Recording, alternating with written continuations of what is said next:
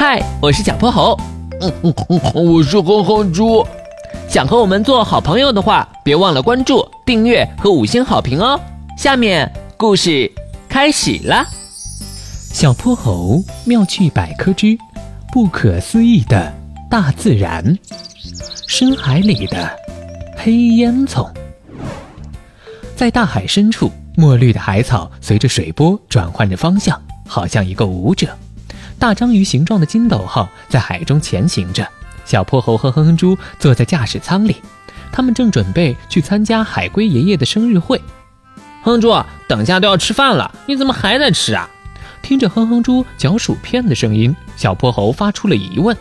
嗯哼哼，离海龟爷爷那还有一段路呢，我实在太饿了，先填填肚子。说着，他又往自己的嘴里塞了一片。趁着时间还有不少，小泼猴放慢了金斗号的前进速度。五光十色的珊瑚从他们的两侧缓慢的后退。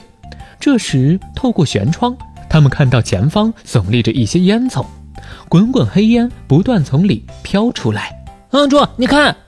天哪！哼哼猪惊讶地擦了擦眼，这海里怎么会冒烟呢？该不是着火了吧？可是这里四面八方都是水，火怎么可能着得起来呢？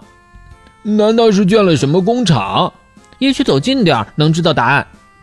小泼猴调整了大章鱼潜水艇的前进速度，准备一探究竟。慢慢的，路边的珊瑚、海草消失了，取而代之的是一些海洋微生物。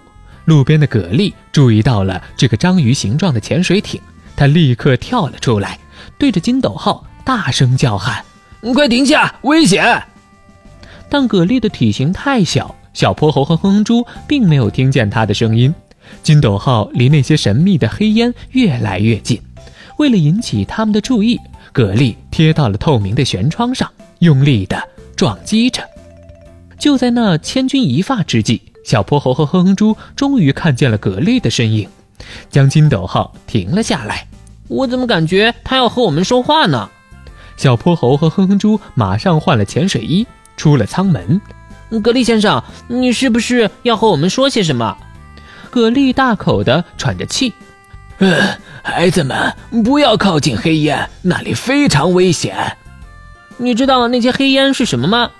这些黑烟囱里冒出的不是烟，而是高温炙热的黑色热液。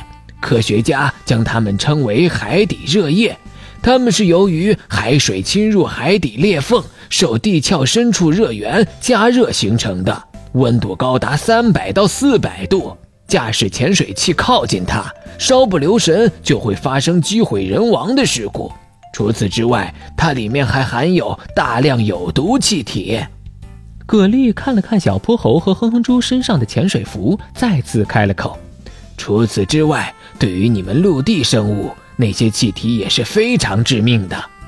看着近在咫尺的海底热液，哼哼猪拍了拍自己的胸口：“哦，好险，好险！”小泼猴指着附近密密麻麻的海洋微生物，一脸疑惑：“可是他们怎么都聚在这里？”蛤蜊先生笑了笑：“呵呵，它对我们来说没有害处。